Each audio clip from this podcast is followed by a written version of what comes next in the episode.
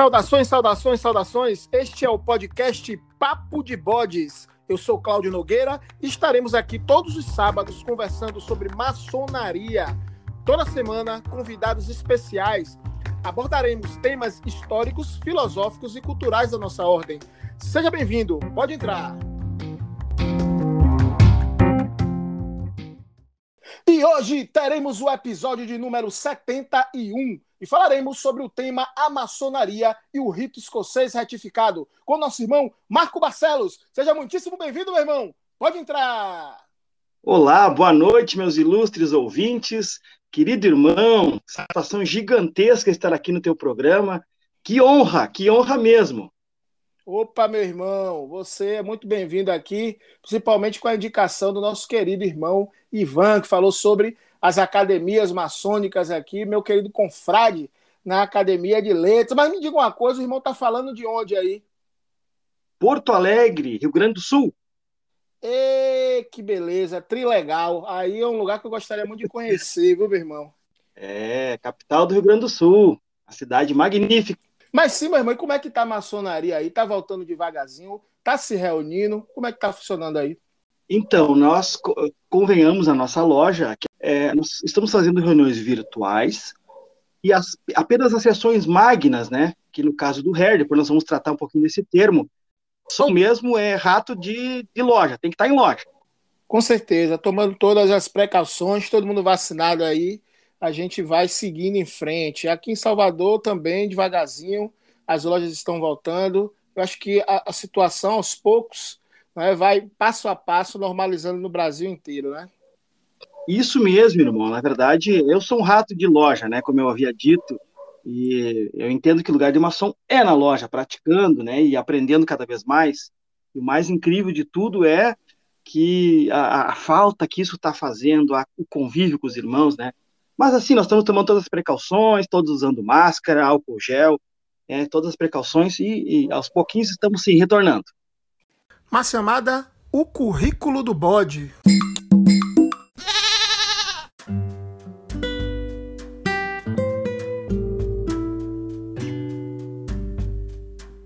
Marco Eugênio de Matos Barcelos é professor de História e advogado. Foi iniciado na maçonaria em 2013 na loja Mahatma Gandhi número 186, no rito escocês antigo e aceito, da grande loja maçônica do Rio Grande do Sul. Em 2016, migrou para o Grande Oriente do Brasil, para com mais alguns irmãos fundarem a primeira loja do rito escocês retificado no Rio Grande do Sul, a loja Mário Juarez de Oliveira, número 4547, na qual foi venerável mestre em 2019. Nos graus filosóficos, é grau 18 no rito escocês antigo e aceito. Nos graus ingleses, é mestre da marca e nautas, terceiro principal do arco real e preceptor nos graus de cavaleiro templário e cavaleiro de Malta.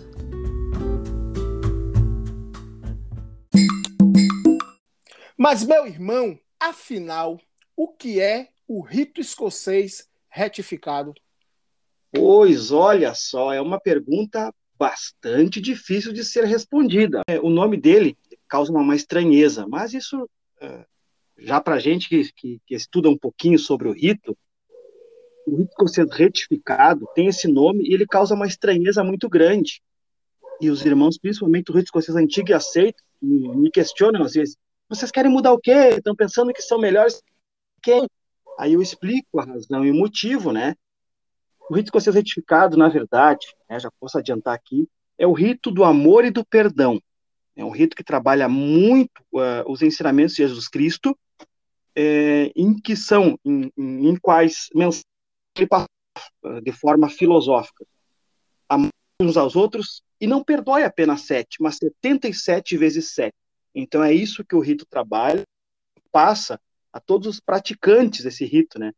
E o nome retificado, podemos logo, logo aqui na frente, né, falar um pouquinho, porque ele envolve também os templários, e os templários é algo que mexe com o imaginário de todo maçom, se mexe com o do profano, né, com aquela pessoa que não É, profano significa aquela pessoa que ainda não foi iniciado ou não tem nenhuma ligação com a maçonaria, seria um profano, né?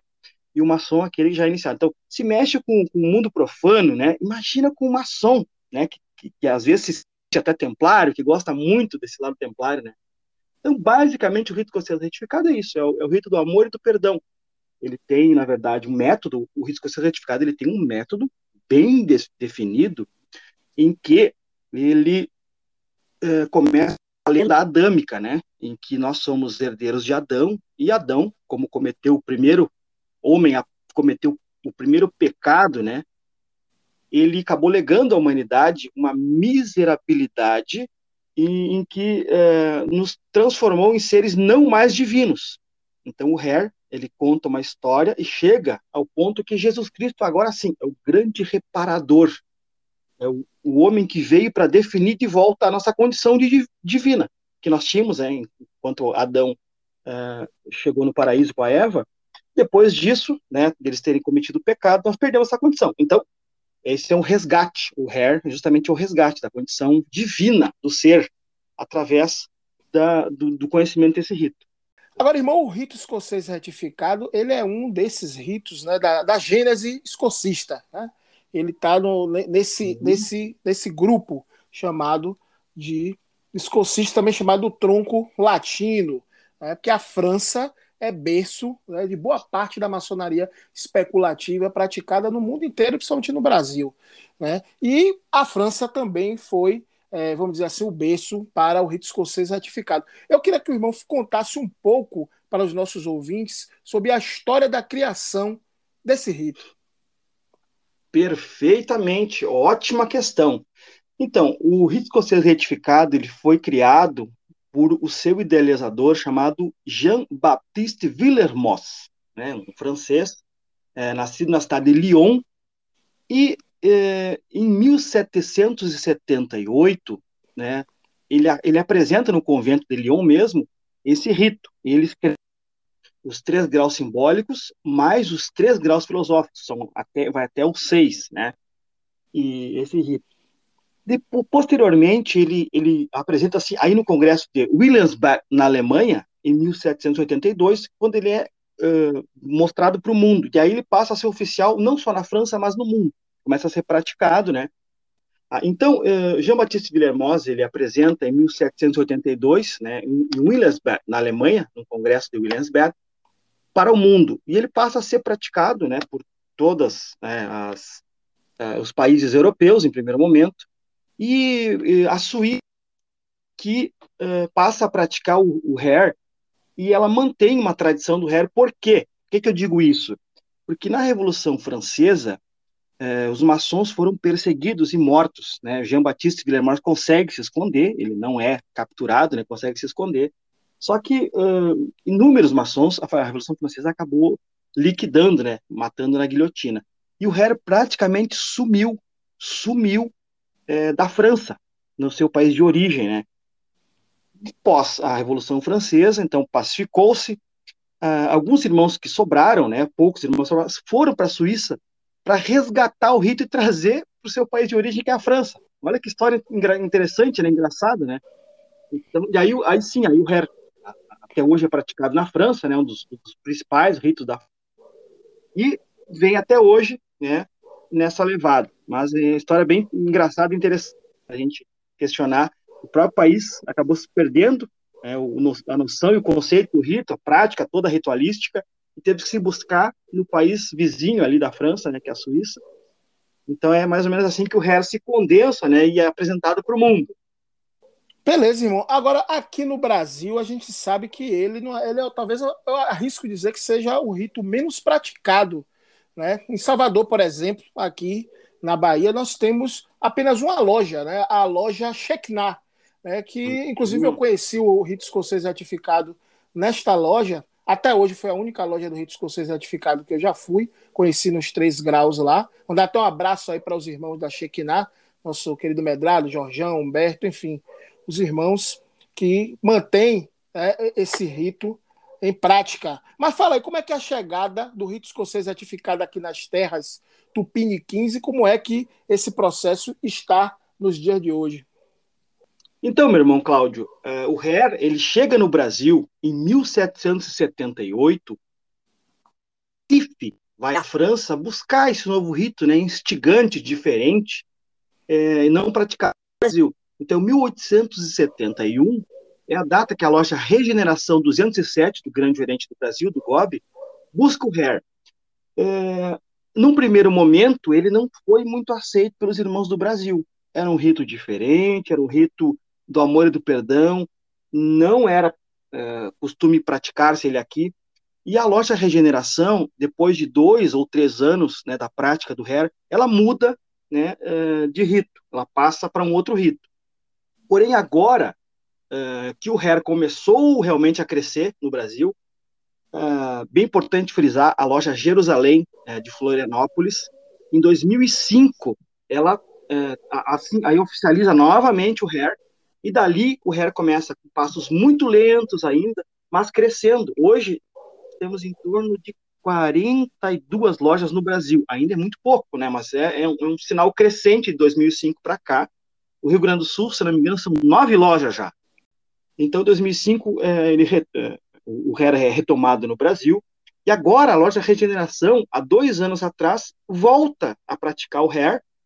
E desde então, a loja Regeneração é considerada a primeira loja que trouxe o hair é, para o Brasil.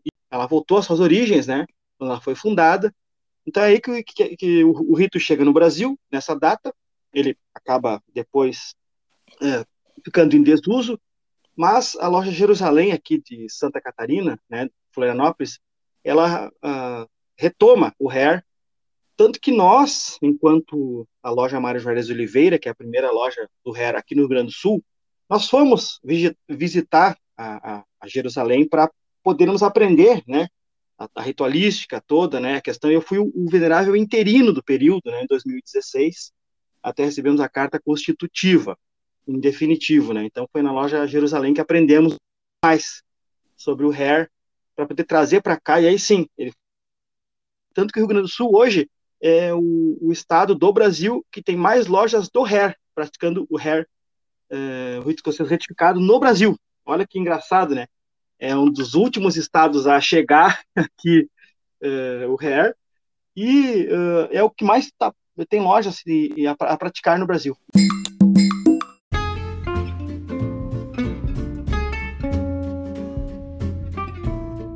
Apoio Cultural www.comotal.com.br Artigos maçônicos Irmão, inclusive seria interessante você é, fazer uma descrição para os nossos ouvintes sobre as características da, da indumentária, dos paramentos do ré, que é completamente diferente dos paramentos dos outros ritos, né? E aproveitar para falar, né? Por que que assim existe um certo é, estranhamento em fazer o, e participar do rito escocês retificado, já que no Brasil a grande maioria é escocês antigo e aceito ou brasileiro, e talvez assim as diferenças estéticas sejam muito grandes e não sei se é isso que os irmãos ficam meio que é, é, em dificuldade em aderir. Queria que o irmão falasse um pouco sobre essas, essas questões. O hair, é, basicamente, ele tem é, questões que diferenciam ele de todos os ritos. Por quê? Vamos lá. O hair ele tem o chapéu tricórnio, né? E o chapéu tricórnio, quando o hair foi criado em 1778, é, na, lá em Lyon, na França, era moda na França. Então ele acabou ficando, né, como assim uma indumentária obrigatória do rito, tá? Então todos os retificados, os mestres retificados ao menos, né, têm que usar o chapéu. E quem não sabe, quem não sabe o que é o chapéu tricórnio, é aquele que parece chapéu de pirata, né? mais exatamente. é o chapéu do Jack Sparrow, exatamente aquele, aquele formato triangular, né? que também tem uma simbologia, né? Mas então o chapéu tricórnio, né, ele acaba se, se, tornando um pouco, alguns irmãos acham incômodo, mas eu acho particularmente elegante. Ele fica bonito, ele fica elegante, né? Outro detalhe importante, além do avental, óbvio, né, todo maçom tem seu avental, é a espada. A espada, em loja, ela tem que ficar embainhada. E tu tem que sentar com a espada embainhada. Então também é um troço meio que os irmãos ficam, ah, mas eu tenho que sentar com isso. Sim, precisa ser embainhado. O ritual prevê isso. Se o ritual prevê, nós cumprimos, né? E, e, e, as luvas, as luvas também é obrigatório. Então os irmãos ficam, ah, mas eu tenho que, como é que eu vou ler, como é que eu vou folhear? Também as luvas são obrigatórias. Uma som retificado tem que usar. Então talvez esses sejam os, as limitações, né, que os irmãos olham, ah, pois é, veja bem, que outros ritos são mais eh, fáceis, mais rápidos, né?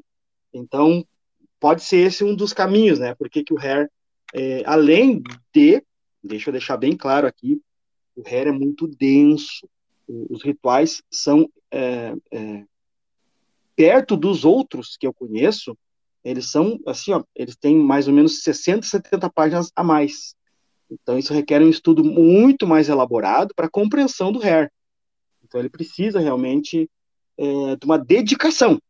E é talvez isso é um empecilho de outros ritos, né, que são mais, né, na, na sua, no seu formato, porque não existe nem melhor e nem pior. Isso seja um pouquinho a, a diferença do hair para os outros ritos, né, né, meu irmão Cláudio, que é, acaba transformando é, o hair um, um, pouco incômodo.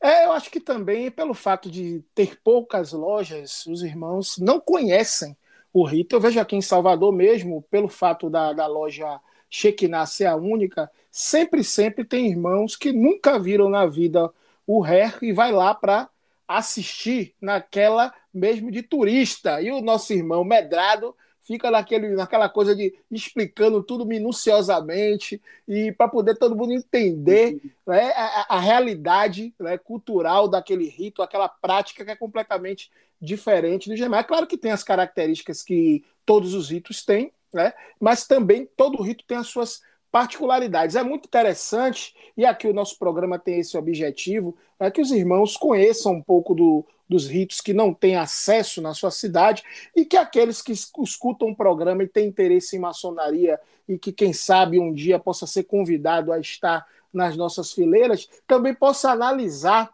que cada rito tem sua característica e qual a que tem mais a ver com a, aquela pessoa. Isso, é, isso é extremamente importante eu, eu acredito que tem pessoas que vão gostar muito do, do, do escocês retificado, vão se identificar, tem outras que vão achar que aquilo ali não tem muito a ver com a sua personalidade, já vai se enquadrar numa coisa mais objetiva, né? outros com uma coisa, vamos dizer assim, que tem um peso filosófico mais direto, objetivas, como o rito moderno, vamos dar como exemplo. Então, cada rito tem a sua característica, é cada qual no seu cada qual.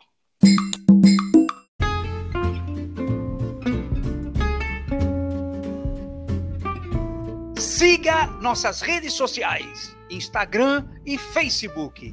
Papo de Bodes. Os irmãos que já tiveram a oportunidade de ver a, a beleza mesmo da execução do rito escocês retificado, eu já ouvi nos três graus e realmente é algo muito bem elaborado, com uma simbologia que tem uma simplicidade, mas ao mesmo tempo uma carga né, de conhecimento quando você vai se aprofundando sobre as questões e você vai vendo. Né? É um rito eminentemente cavalheiresco, né? templário, com aquelas características todas. Né? E com isso, obviamente, tem essa coisa cristã, né? como, vamos dizer assim, de, de, frente. Mas também tem elementos esotéricos de outras fontes. Né? E eu queria que o irmão falasse um pouco da base da construção filosófica e espiritual do rito escocês edificado. Ah, perfeito. Olha, a tua pergunta é bastante vamos lá. Mas fundamental porque o, o Hair, ele só existe em razão daquilo que o Jean-Baptiste Villermoz, né? E um dado bem interessante aqui, o Jean-Baptiste Villermoz, nosso irmão, né? Um homem que, que viveu 95 anos para esse período. Então não é pouca coisa, né? Já começamos por aí. É, o Jean-Baptiste Villermoz, aos 30 anos de idade, ele era proprietário de uma loja de seda, e aos 30 anos de idade, ele fez é, funcionários uma forma cooperativada, né, em razão da sua loja. Os funcionários assumiram a loja e davam uma percentual para ele. Ele já era muito rico aos 30 anos, então dali para frente ele nunca mais precisou trabalhar.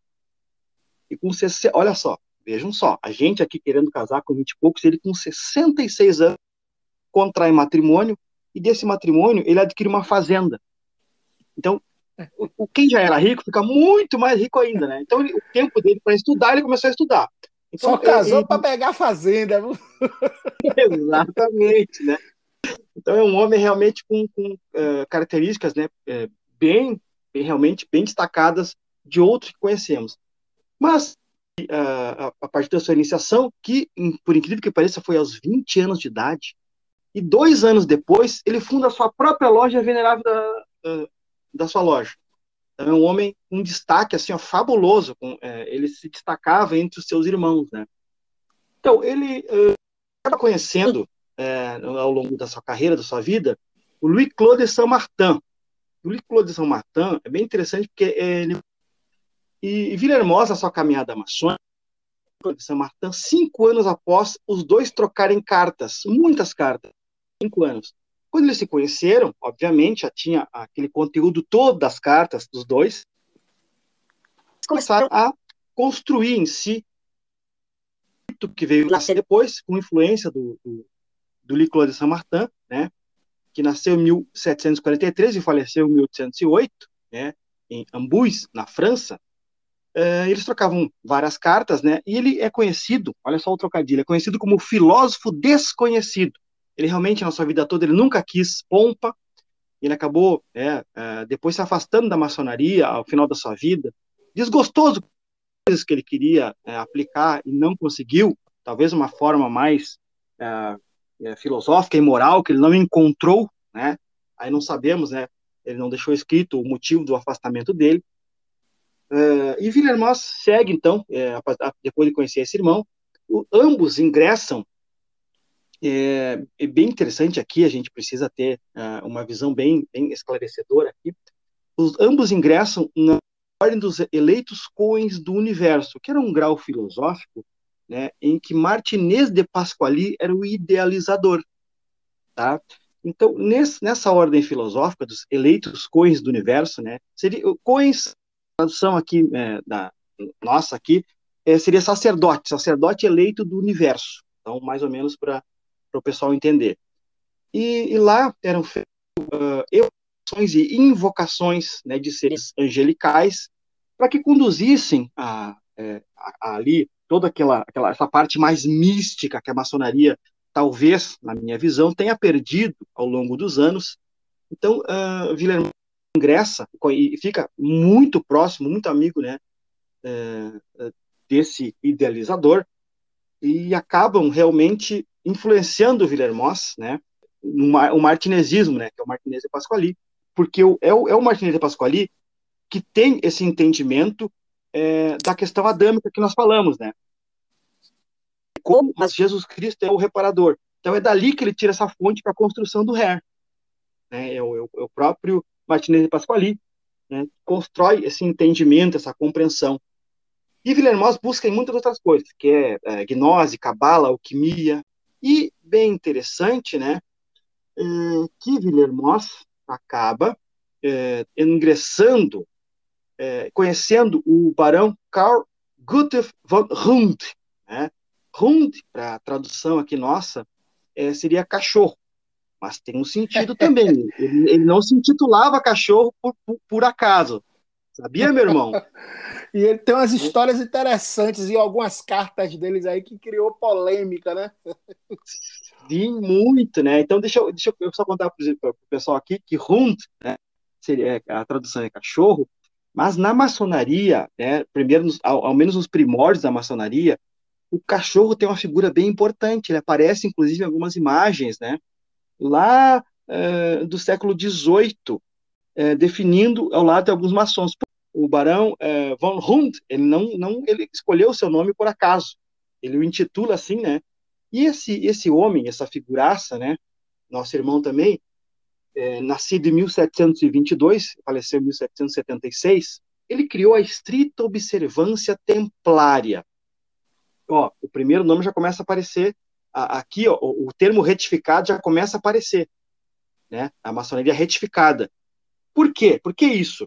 Na ideia do barão von Hunt, ele queria é, trazer o templarismo de volta, que os novos maçons, agora, depois 1707, que a maçonaria se redesenhou em Londres, né, ela saiu das tabernas, é, para realmente passar a, a, se transformar em algo com a moral ilibada, né, porque as tabernas elas oferecem o quê? é, bebida e prostituição. Então, aqueles homens não sentiram mais a, a, necessidade de continuar nas tabernas, porque aquilo lá estava os afastando, né, do, do, realmente do, do principal, do primórdio, que é a moral. Esse elemento assim, não, nós somos os novos, novos templários que vão, vão trazer de volta o templarismo, que vão o nosso uh, legado que perdemos ao longo dos anos. Tá. Então, dito isso, o Villermoz começa a se incomodar com essas afirmações e, e bom, esse esse grau filosófico aqui que é, era desse observância templária, ele acabou ficando obsoleto, porque prometia muitas coisas e acabava não cumprindo e realmente prometia, né? Assim como os eleitos coins do universo, que prometia que a pessoa ia ser muito iluminada, que ia enxergar anjos, e nem todos enxergavam, né? A mesma coisa, às vezes é difícil, né? É, é, é, do Harry, que é interessante, né? É, todos os outros ritos tratam que o irmão no Harry ele é recebido. Aí ficou, mas como assim recebido? Sim, é recebido maçom. Agora, a iniciação é pessoal. Vai em busca, capricha, estuda, e aí talvez tu te inicie. Então o Villermoz, ele acaba se, se incomodando com esse, com esse tal resgate do templarismo. Nossa, agora nós vamos ser os novos templários. E ele começa a forjar um termo é, interessante, né, da, uh, o Harry ainda não existe, né? Quando o Villermoz praticava aqui a estrita observância templária, o rito retificado existia. Então isso é anterior a 1778, né? Quando o Harry foi apresentado pela primeira vez em Lyon. E Villermoz começa a ficar incomodado com esse nome, retificado, né? Pá. Então ele, ele, ele acaba forjando esse termo.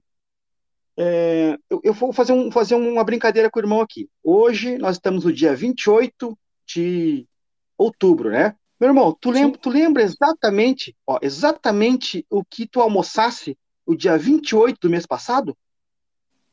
Jamais. Perfeito. É, é, essa é a resposta que eu, que eu esperava, porque eu também não lembro. E isso só está falando de um mês só, né? Tá? Se fosse sexta-feira, eu diria que foi comida baiana. Um caruru com vatapá. Mas como não foi, hoje é quinta-feira. ah, perfeito. Eu vou ficar aqui no churrasco, então, né? Um churrasco bem gostoso de costela. a moda gaúcha. Fechou. Perfeito. Então, meu irmão, retomando aqui, o Villermoz ele começa a, a, a, raciocinar em que sentido, né? Bom, os Templários, em 1314, é, com a morte né, do seu grão-mestre, que é o Jacques de Molay, então o Villermoz começa a pensar, não, peraí, em 1314, quando a morte do grão-mestre Jacques de Molay, que queimado, né, foi queimado vivo, é, eles, bom, de 1314 até 1717 são 400, quase 450 anos de lacuna. Olha, como é que eu vou ser herdeiro direto dos templários se eu não lembro que eu almocei um mês atrás? Como é que eu vou lembrar 400 anos? Ah, não, então, peraí, tá estranho. Né? O Barão von Hund que me perdoe, mas tá, tá um pouco estranho isso, né? Eu não posso ser herdeiro direto dos templários. Eu posso ser herdeiro da moral templária. Então, eu retifico que não sou herdeiro direto, somente da moral templária, que aí sim, era uma moral altamente ilibada, né? Não sei se o irmão sabe, inclusive os, os templários, é, todo templário tinha um voto a celibato. Ele era um monge guerreiro celibatário. Rigidez extrema, pesada, e é isso que o Villermoz quer apenas resgatar, é essa moral não direto, porque eu não sei se o templário pulava, se o templário não pulava, como é que era a iniciação templária? É impossível saber, eles morreram praticamente todos, né? Alguns que sobraram fugiram para Portugal e lá construíram uma nova ordem, mas se perdeu realmente né, essa, essa continuidade templária. Então, aí que o Villermoz cria, né, o rito escocês retificado, retificando esse erro maçônico, né, que uh, não pode ser direto, só herdeiro da moral. É isso que o Villermoz quer. Então, esse rito uh, filosófico da estrita observância acaba caindo na obsolescência e ninguém mais procura e o Barão von tem que fechar. Acaba fechando, né? A estrita observância. Então, e já começa a se falar ali, né, da, da maçonaria retificada. Nós uh, cria esse, esse, esse termo, né, que muitos irmãos que praticam o rito escocês antigo e aceitam questionam. Vocês querem mudar o quê? Aí quando eu explico essa, essa, essa história, eles, ah, meu irmão, me desculpe, eu fui grosseiro contigo, né? Nada a ver, que, que maravilha essa história. E aí a gente se abraça, aquela coisa tranquila, né? Porque eu já, eu já espero, já é esperado, né? Eles ficarem com, com esse, esse, desconforto, né? Pois é, rapaz, o Barão von Hund é uma figura que realmente causou alguns problemas, vamos dizer assim, de concepção Sim. da maçonaria, porque talvez a estratégia dele era atrair a elite, né, com todas as histórias dos templários, sobretudo naquela época romântica que se voltava-se ao passado glorioso. Eu sei que muita gente ainda acredita né, nessa, nessa conversa que foi parte de um discurso né, do, do, do, Barão, falando Sim. sobre de que ele tinha não só de que é, é, é esse grupo seria os herdeiros diretos dos, dos templários, mas que um, alguém da alta nobreza tinha passado essa missão e ele nunca provou e meio que ficou assim desacreditado. Era uma pessoa bastante respeitada, mas essa conversa não bateu muito certo. Né? A gente aqui já tivemos vários episódios aqui que a gente conversou sobre vários aspectos aí importantes é, é, na, na, durante a fala do irmão aí, sobre nós tivemos um episódio sobre templários, nós tivemos um episódio sobre alquimia,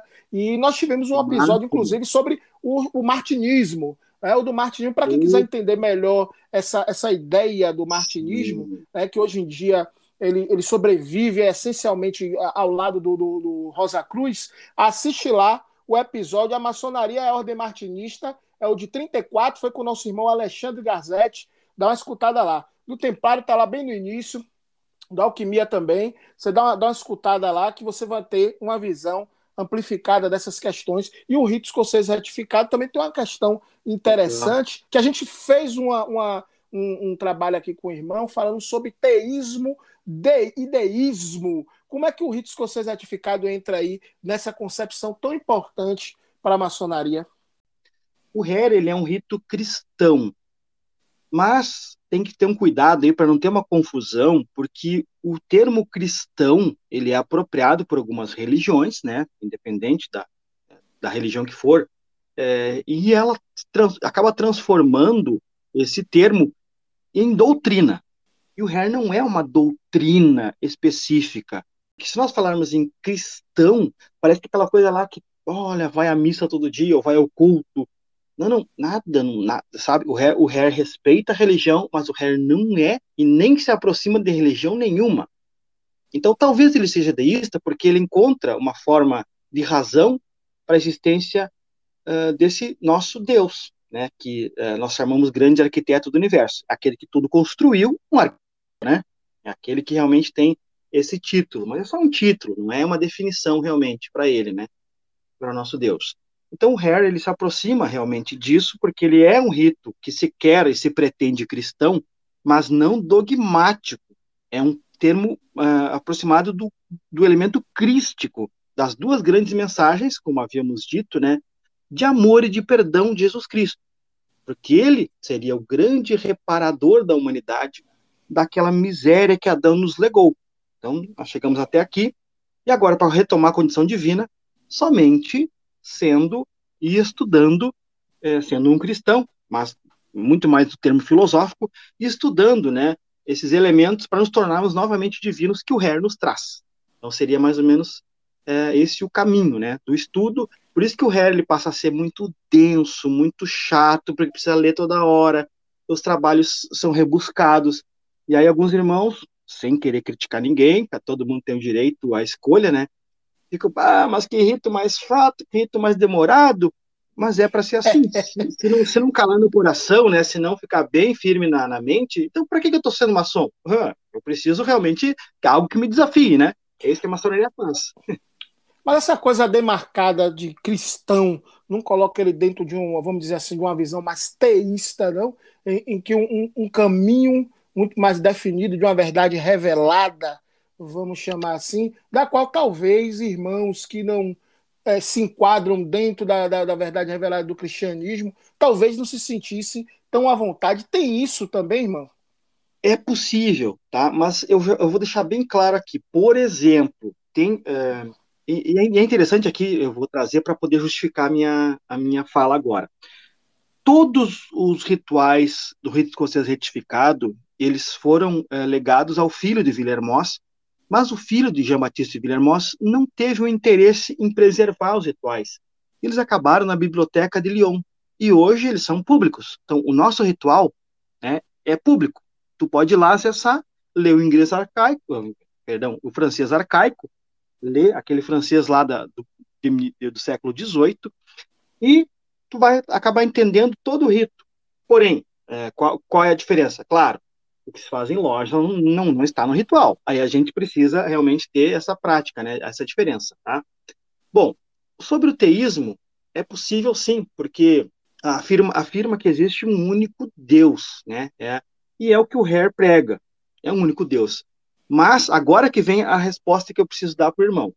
É, o Villermoz, ele soube de um caso lá na França, de uma das lojas praticantes do Hare, depois que ele criou, né, ele já estava numa idade avançada, que um dos veneráveis lá acabou é, não permitindo que a, não católicos entrassem, ingressassem para o Hare a todos os irmãos que eram indicados, não católicos, ele estava cortando, cortando, cortando. E o Villermoz faz uma carta, assim, ó, pesada, e que diz para o irmão, ó, eu criei esse rito. Então, e tu está fazendo coisas que o rito não diz. Não interessa se ele é judeu, se é muçulmano, eu não estou nem aí. O que que é? O que que, que que importa? É um homem, um princípio, é um homem livre, é um homem de bons costumes, ele precisa conhecer o Hair. Então, se continuares assim, dessa forma, é, julgando, se colocando no lugar de Deus, eu vou fechar tua loja. Ponto, simples assim. Então, eu não quero que tu limite, né? É, e, e, por incrível que pareça, no, no, grau 4 aqui, nós podemos até entrar um pouco mais, não posso entrar muito, né?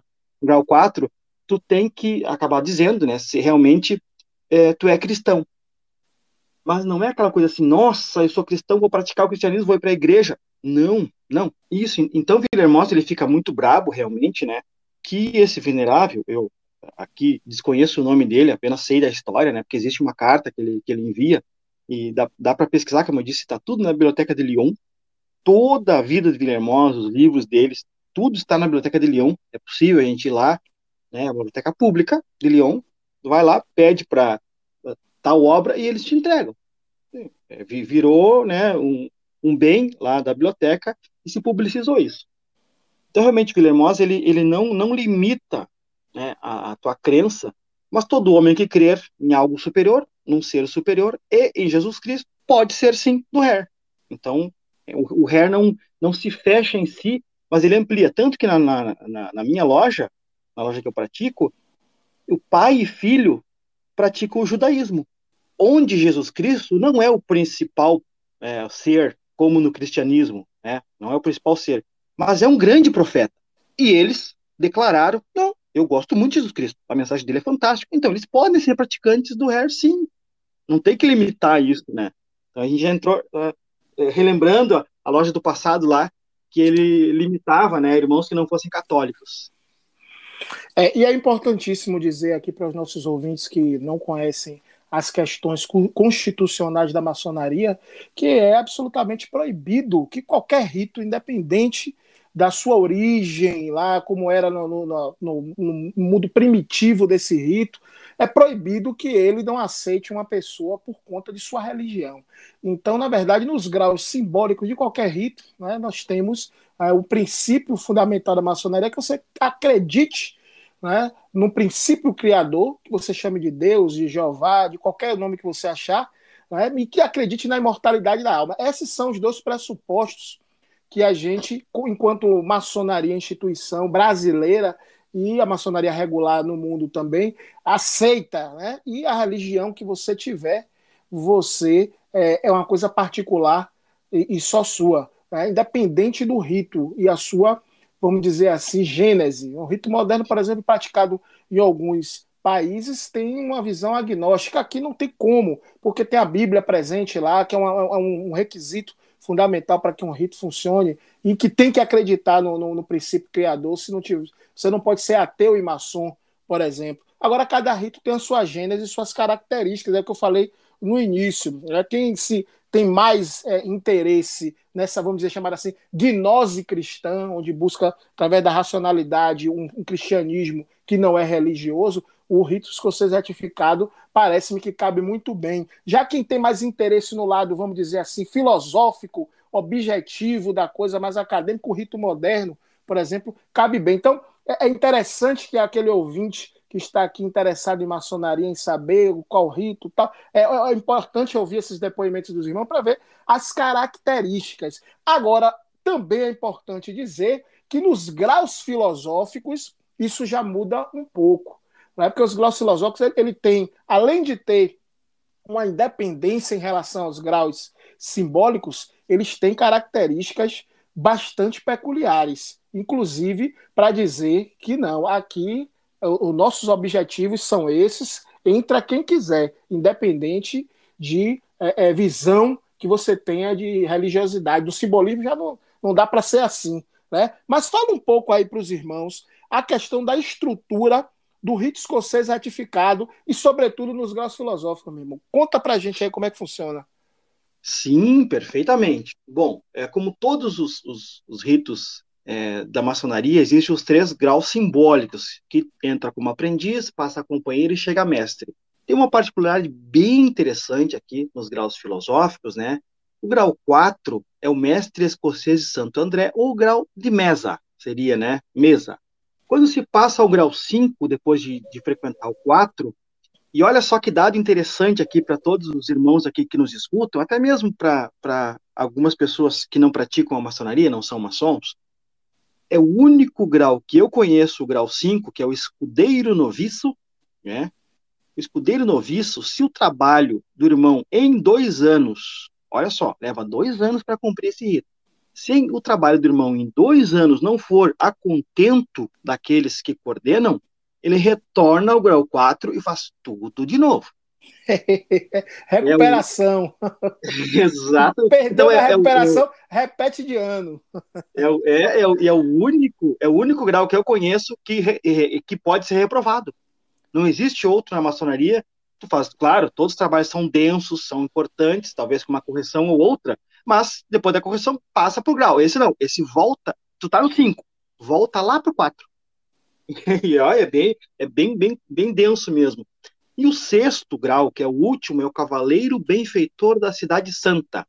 É, lembrando que todos é, esses graus, desde o simbólico aos filosóficos, né, foi escrito por Jean-Baptiste Villermoz. Agora tem essa questão, né, que diferentemente do simbolismo, você não precisa ser cristão, né, de fato. Mas no, no, no caso do, do, filosofismo, me parece que para ser do, dos graus filosóficos do, dos escocês ratificados, tem que se declarar cristão. Assim como no rito de York americano, você, para seguir a parte templária, você também tem que ser cristão. Né? Tem, tem, é, essa é, acho que é a grande diferença do simbolismo para o filosofismo. Os graus filosóficos têm essa particularidade. Como é que funciona Sim. isso aí no, no escocês retificado? Para, por exemplo, esses irmãos aí que são judeus, né? Eles fazem? Uhum. Como, é, como é que funciona isso aí? Perfeito. Então, no, o grau simbólico, ele não exige nada além, né? O irmão, é, crendo num, num, ser supremo, né? É, pode ser é, maçom, passando todos os requisitos depois da, da, avaliação feita pelos mestres, então é dado a ele ser recebido na ordem, né? Porém, para ingressar no grau filosófico, no grau 4, sim, tem que se declarar cristão. É, como eu havia dito, nos, os irmãos que não são cristãos de fato, se, se, se declararem, olha, eu vejo Jesus Cristo como um grande profeta, gosto sim, gosto da, da filosofia dele, é, sou muito é, encantado com. Já basta, não é uma coisa assim, nossa, eu vou esquecer tudo que eu, que eu sou até aqui. Não, porque não, não, não, não é uma competição é, entre o melhor e o pior. É apenas se o irmão declarar, não, gosto sim. Jesus Cristo, para mim, é um, um grande homem. Realmente, eu, eu, eu, eu gosto da filosofia dele, pratico. Não há impedimentos além disso. Né? Não é uma, uma questão criteriosa, pesada, fechada. Não, tem uma, uma flexibilidade sim, né? Mas no tem que declarar que no, Brasil, é. no Brasil as coisas são bastante flexíveis. Mas será que na Suíça, na Alemanha e na França tem essa flexibilidade também? Ou lá o negócio é mais rígido em relação a essa questão do, do cristianismo, dos graus filosóficos? Se o irmão tem alguma, uma, alguma notícia disso? É, na Suíça eu realmente não tenho a mínima ideia A França, eu posso falar alguma coisinha. É, a França é um pouco mais maleável também. Não é aquela pressão. Não, tem um pouco de maleabilidade. Precisa, sim, declarar-se cristão, mas não é um cristão, como eu disse, dogmático. Agora, Suíça e Alemanha não têm noção, realmente, mas a França, sim. A França, o Brasil segue mais ou menos um modelo, não é tão pesado, né? Uma coisa assim, nossa, eu sou cristão, eu vou na missa. Não, para começar, peraí. Não precisa é, praticar uma religião além de ser é, seguidor da mensagem de Cristo. Então, é essa a diferença, né? A gente respeita a religião, mas não há obrigatoriedade. Vai ter que ir lá ajoelhar, rezar. Não, não, calma lá. Então, tem um, um, essas diferenças, né? Entre dogmatismo em ser cristão e ser crístico, né? Que é o termo que eu estou tentando orga organizar aqui para ficar melhor compreensível, né? Aos irmãos que nos ouvem, né? E aos nossos ouvintes aqui, que ainda não são irmãos, mas quem sabe um dia. É, e falando em Brasil, a gente sabe que aqui religião é um negócio que é uma, uma, uma a flexibilidade aqui é, é, é bastante né, envolvente. Na Bahia, então, nem se fala, né? Ah, sincretismo as, é fantástico. As coisas, as coisas misturam e vão, e vão caminhando, né?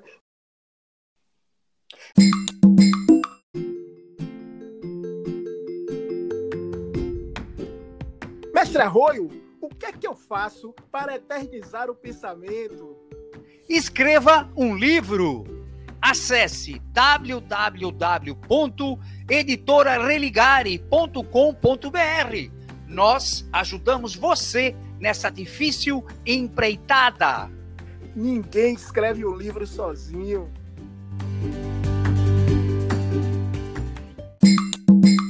Irmão Marco, gratidão, gratidão, gratidão pela sua participação aqui no nosso podcast, retificando várias dúvidas dos nossos ouvintes, trazendo aqui muitos conhecimentos uhum. históricos, trazendo várias questões para a gente debater. E eu gostaria, meu irmão, das suas considerações finais. Seja livre.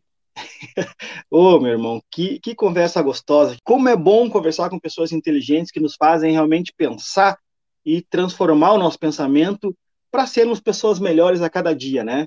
Essa é a essência da, do maçom, é isso que o maçom tem que buscar.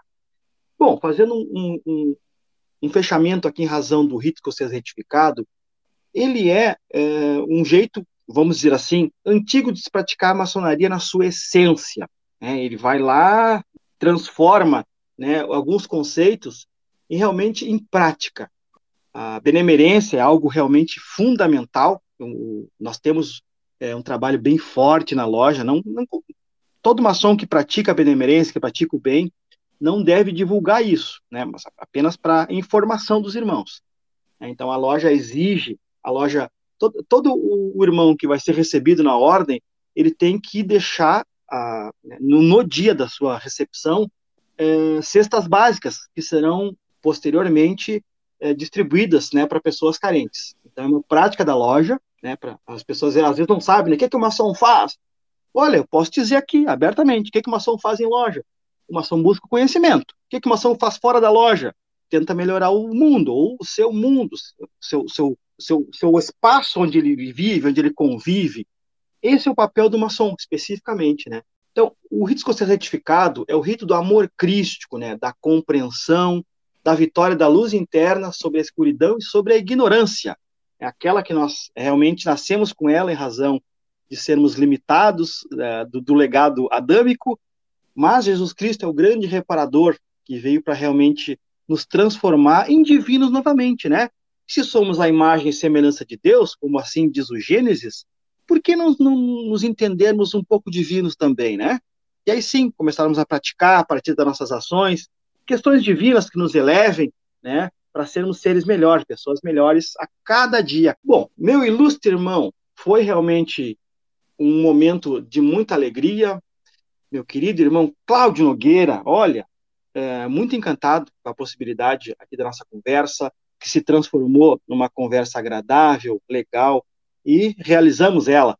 Bom, se ah, houver interesse dos ouvintes aqui, até posso deixar o meu contato, né, o irmão, né, para divulgação, o meu e-mail é marcobarcelosmb@gmail.com. Os irmãos podem entrar em contato, posso acessar meu WhatsApp também para alguma palestra, aí sim, em loja maçônica, precisaria ser porque a, a, a, nossa, nossa conversa aqui foi uma conversa que pode ser aberta. Mas o hair, ele é muito mais amplo, muito mais denso, e se os irmãos tiverem interesse, eu posso sim, né, é, me deslocar, conversar com os irmãos, aí sim, é, em loja, para a gente montar essa palestra e trocar essa ideia para uma compreensão melhor do hair. Alguns irmãos têm curiosidade, né, e dúvidas, que ficaram dúvidas sobre ali a questão dos templários, a questão do hair, como o hair é, aí a gente pode realmente em loja, uh, se os irmãos tiverem interesse, né, deixa o meu WhatsApp aqui, que é 51 98270 1083. Marco Barcelos, me chame lá, meus ilustres. Forte abraço, muito, mas muito grato mesmo pela gentileza e pela doçura da conversa que tivemos, meu ilustre irmão Cláudio Nogueira. Irmão Marco, satisfeito!